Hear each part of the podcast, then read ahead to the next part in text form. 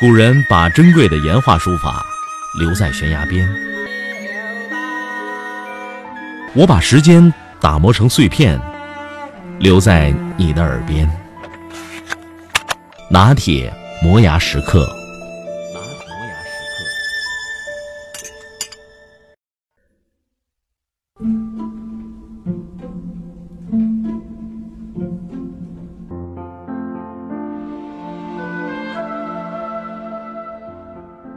二零零一年二月一个周六的下午，我在美国查普希尔市的主要街道富兰克林大街上匆匆赶路。前几天下了一场小雪，这天天放晴了，但气温并没有升高。嗖嗖的北风，刀子似的刮得脸生疼。来往的人都竖起大衣领子，把头缩在衣领里面。我把脸向右扭着。以避开北风的势头，因此，当一位八十多岁、身高一米八五左右、满头白发的美国老人迎着我走上来的时候，我并没有注意到。嗨，先生，下午好。老人与我打着招呼。您好，先生。我狐疑但客气的回答道。你是新来的吧？哦，是的，呃，来了十几天了。嗯，中国人吧？我一眼就看出来了。我叫史密斯，查普希尔市的市民。我们想送份报纸给您。嗯，它是免费的。另一个女生补充道。这时，我才注意到史密斯先生的背后。站着一个举止优雅的女士，也是八十多岁，身量不高，眼睛明亮，一头金发，也不知道染过没有，反正看不到一根银丝。怀里抱着一捧鲜花。见我看着他，他向前迈了一步，与史密斯先生并排站着，微笑着说：“ 欢迎您来美国，我是史密斯夫人。”我们想请您花点时间看看我们的报纸，十分感谢。他的声音里有一种特别的腔调，使他的话显得格外的妩媚。后来我知道，那是一种德语的尾音。说着，他递给我一支鲜花，花儿很鲜艳，香气扑鼻。报纸对开八版，双面套色，编排工整。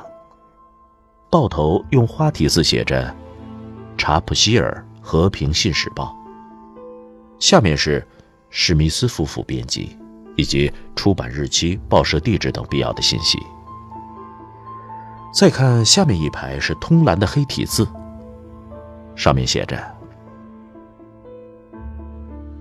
同样的世界，一样的人们。”无论你是谁，让我们一起祈求和平，不再杀戮。愿上帝保佑我们。回到住处，我告诉我的房东老王，今天碰到了一对有趣的老两口，女的送花，男的 送报纸。哦，你说的是史密斯和汉娜。老王笑道。查普希尔的老风景了。每个星期六下午，他们都会上街送报。除了九八年汉娜生病住院的那段时间，周周如此，雷打不动。嗯，他们这么大年纪了，还卖报？啊，他们有钱着呢。老王听出了我的意思，接着说。那报纸是他们自己编的，每周一期，每期印三千份除了寄赠给固定的客户之外，剩下的老两口就拿到弗兰克街上送人，都是免费的。美国人喜欢有个性，今天我又见到了一对儿。可是他们这样做的动力是什么呢？可是。老王也不知道。我不禁对史密斯夫妇产生了浓厚的兴趣。不久，我的好奇心便得到了满足。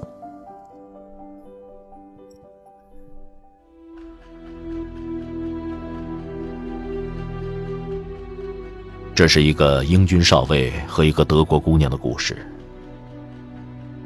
英军少尉一九四二年大学毕业之后应征入伍，参加了诺曼底登陆。在进入德国本土之后的一天，他奉命带一支小分队前去侦察。侦察途中，他们和德军巡逻兵相遇，双方发生激战。少尉与他的小分队被打散了，他突围出来。顺着来的方向摸索着返回自己的驻地，想着战争即将结束，马上就要和妻子凯瑟琳相聚，过安稳甜蜜的生活。少尉的心中充满了愉悦，脚步也轻快了许多。突然，他似乎听到了隐隐的脚步声，他立刻警觉起来，他放慢了脚步。猫一样的溜到一块三人多高的大石头后面，周围一点动静也没有，只有风吹动树叶发出的沙沙声。但英军少尉的第六感官告诉他，石头的对面有人。由于子弹在刚才的战斗中已经打光，他从腰间拔出匕首。沿着石壁向石块那边摸去，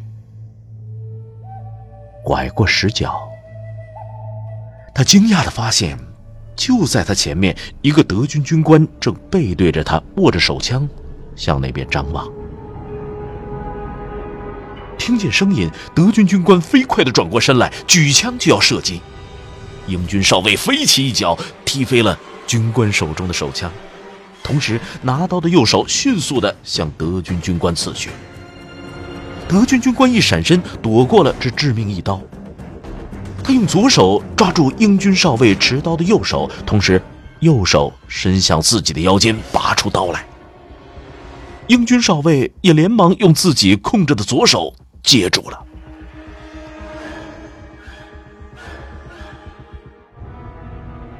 两人就这样僵持住了。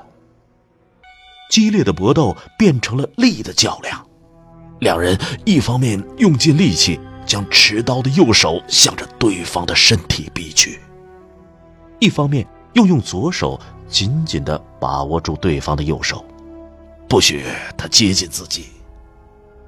谁也不敢松手，谁也不敢乱动一下，谁也不敢率先打破这力的平衡。生怕一个小的失误让对方钻了空子，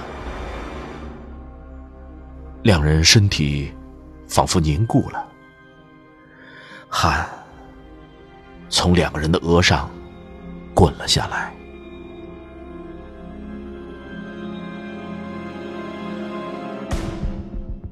英军少尉身高一米八五，体格健壮。但德国军官身高也是一米八五，同样健壮如牛，两人势均力敌。然而，英军少尉由于已经外出多天，身体比较疲惫，在角力中，德国军官渐渐占了上风。英军少尉感到对方那只拿刀的右手正慢慢的向自己靠近，他感到自己再也支撑不住了，马上。就要崩溃了。他眼前飘过妻子凯瑟琳的身影，他们已经半年多没有联系上了。上一次的来信，妻子告诉他已经怀孕了，现在孩子应该已经生了吧？可他连是男是女都不知道，就要永远的离开他们了。他感到一种莫大的悲哀与绝望。然而，正是这悲哀与绝望给了他拼搏的勇气。他大吼一声，改变姿势，抬起膝盖，击在对方下胯的要害部位上。猝不及防的德军军官疼得弯下了腰。就在这时，英军少尉的匕首刺进了他的胸膛，永远的结束了这场争斗。德军军官躺在草地上，灰色的眼睛充满了恐惧与绝望，汩汩的鲜血冒着泡沫，顺着几乎没柄的匕首的刀把流了出来，很快染红了周围的地面，草叶变成了红色。英军少尉根据经验知道他没救了。这时，他才注意到，这个德国军官还很年轻，也是个少尉。估计很有可能就是刚才那支德国巡逻小分队的指挥官。看来，那场遭遇战实在激烈，不仅他们被打散了，德军实际上也被打散了。英军少尉拾起德军少尉的手枪，准备离开。忽然，他发现德军少尉正恳求的看着他。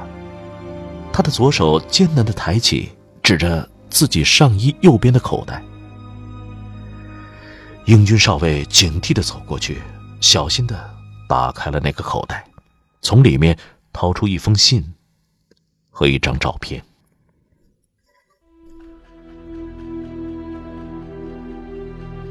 信是从德国国内寄出的。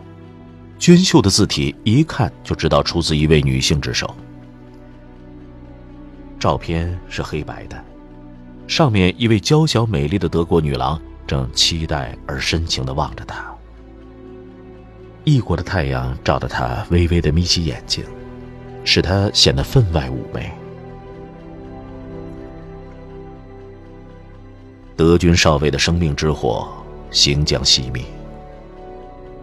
眼中沮丧与恐惧已经消失，流露出的是无限的牵挂与思念。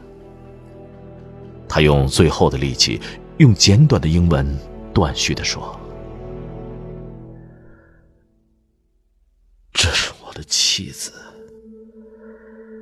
她，她已经怀孕了，我再也见不到她了。”请一定将这些东西转给他，并告诉他，我我爱他。他示意英军少尉在他面前蹲下。我不怪该死的战争！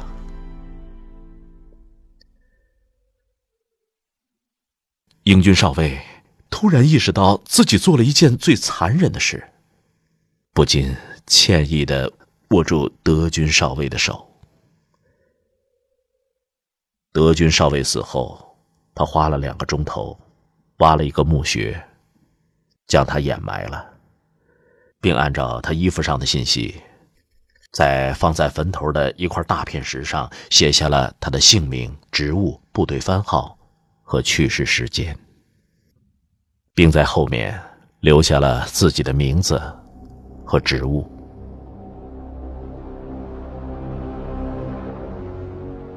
不久，战争结束，在举国上下欢腾声中，英军少尉归心似箭，他向部队请了假。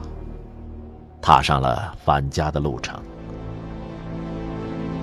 车轮有节奏地敲击着铁轨，仿佛是他心跳的声音。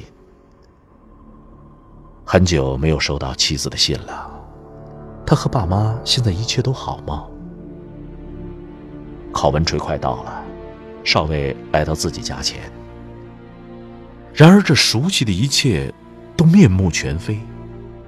以前常走的林间小路被翻了个个儿，二层小楼与他新婚妻子在这里度过难忘的日日夜夜的家，只剩下一片瓦砾。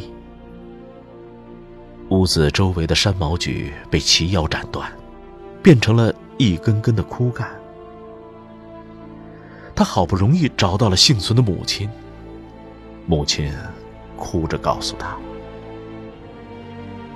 考文垂在一九四零年十一月遭受德国空军的致命轰炸之后，一直比较平静。谁知四四年的九月，就在盟军登陆法国成功之后，德国空军再一次飞抵考文垂，投下了大量的炸弹。由于市中心在上一次空袭中已经基本成为废墟，所以这一次德军空袭的重点放在郊区。两颗炸弹落在他们住的地方，一颗正好落在英军少尉全家人躲避空袭的简单掩体上。除了那天正好外出的母亲，一家人全被活活的炸死。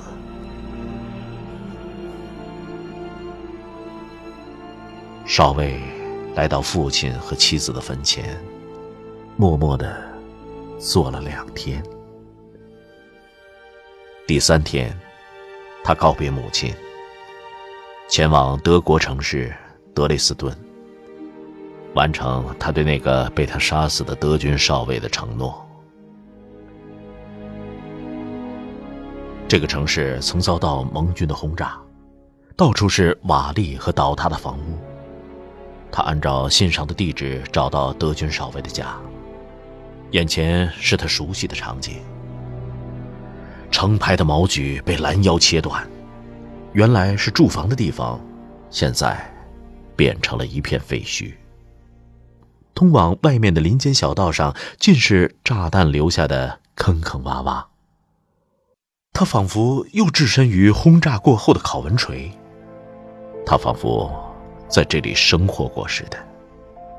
下意识的顺着林间小路来到屋场上，绕着废墟转了一圈。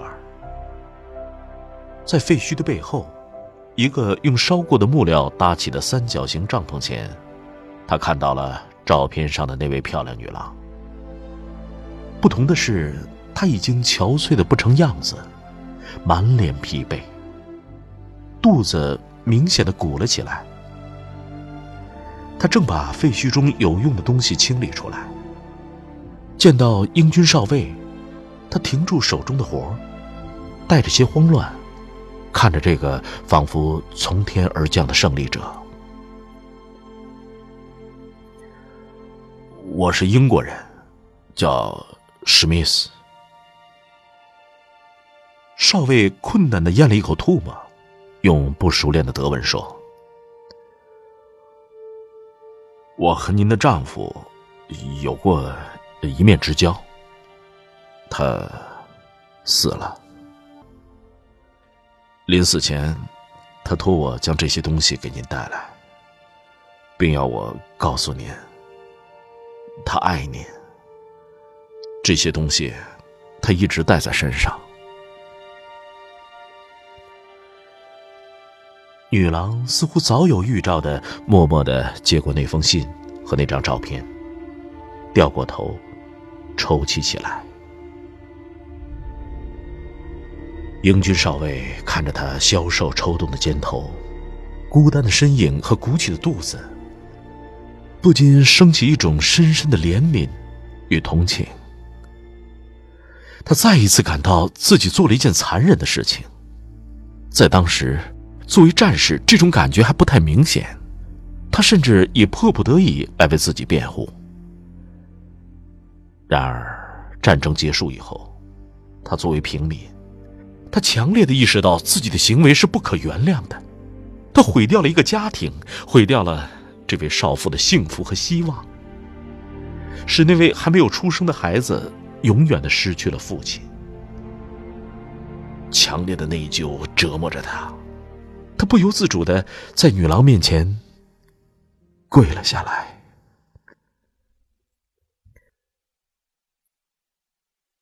原谅我吧，您的丈夫是我。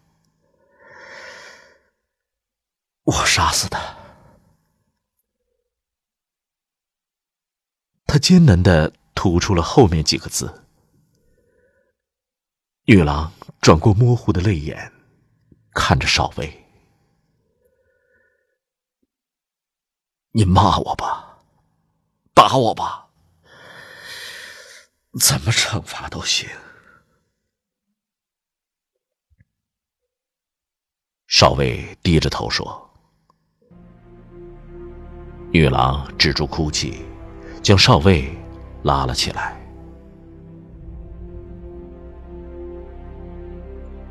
感谢你掩埋了他，我不怪你。”这是战争，不是你杀他，就是他杀你。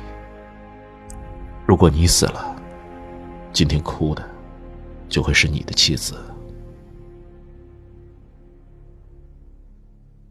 我的妻子已经死了。英军少尉低低的说。女郎睁大眼睛。吃惊的看着少尉，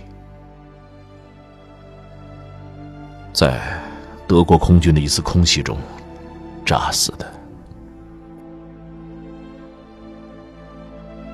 女郎歉意的握住英军少尉的手，同情的挨进少尉的身旁。少尉揽住女郎的肩头，虽然他们才认识。但他却觉得似乎和他认识很久了，两人有一种心心相印的感觉。少尉在德累斯顿待了几天，帮助女郎清理已摧毁的家。几天后，他离开了。跟他一起走的，还有那位德国女郎。不用说，他们就是现在的史密斯夫妇。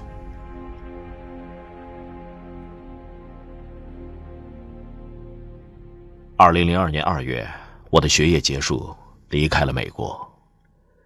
回国之后，我还和史密斯夫妇保持了三四年的联系，后来就中断了。二零零八年，房东老王给我发了一条短信，说史密斯夫妇去世了。两人相隔只有三十天，汉娜先走。汉娜走后，在他生病期间一直照顾他的史密斯先生也突然病倒。他拒绝治疗，不久也离开了人世。两人葬在一起。他们的家人在墓前竖了一块巨大的大理石墓碑，墓碑上刻着汉娜给我讲的那个故事。故事下面是这样的一段铭文：他们本来应该成为仇人，但共同的遭遇和爱使他们结合在一起。从此以后，他们唯一的事业就是让两人曾经的悲剧不再重演。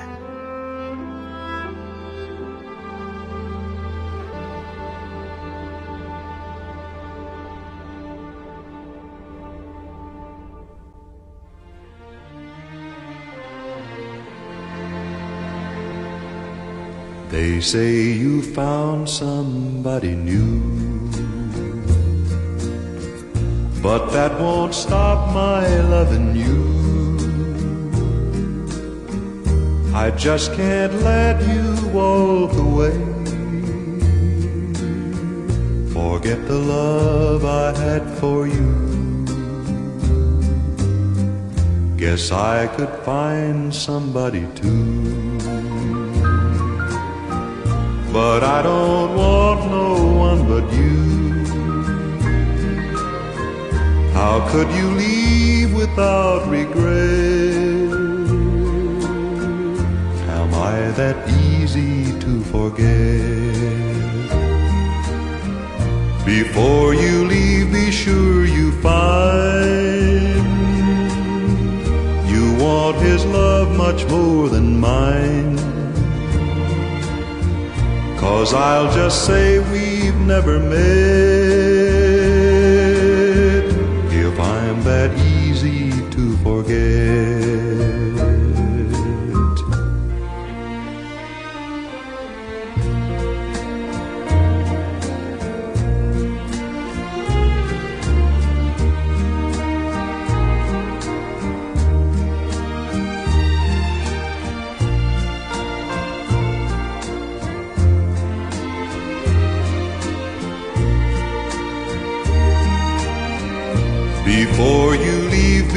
sure you find you want his love much more than mine. Cause I'll just say we've never met if I'm that easy to forget. If I'm that easy to forget.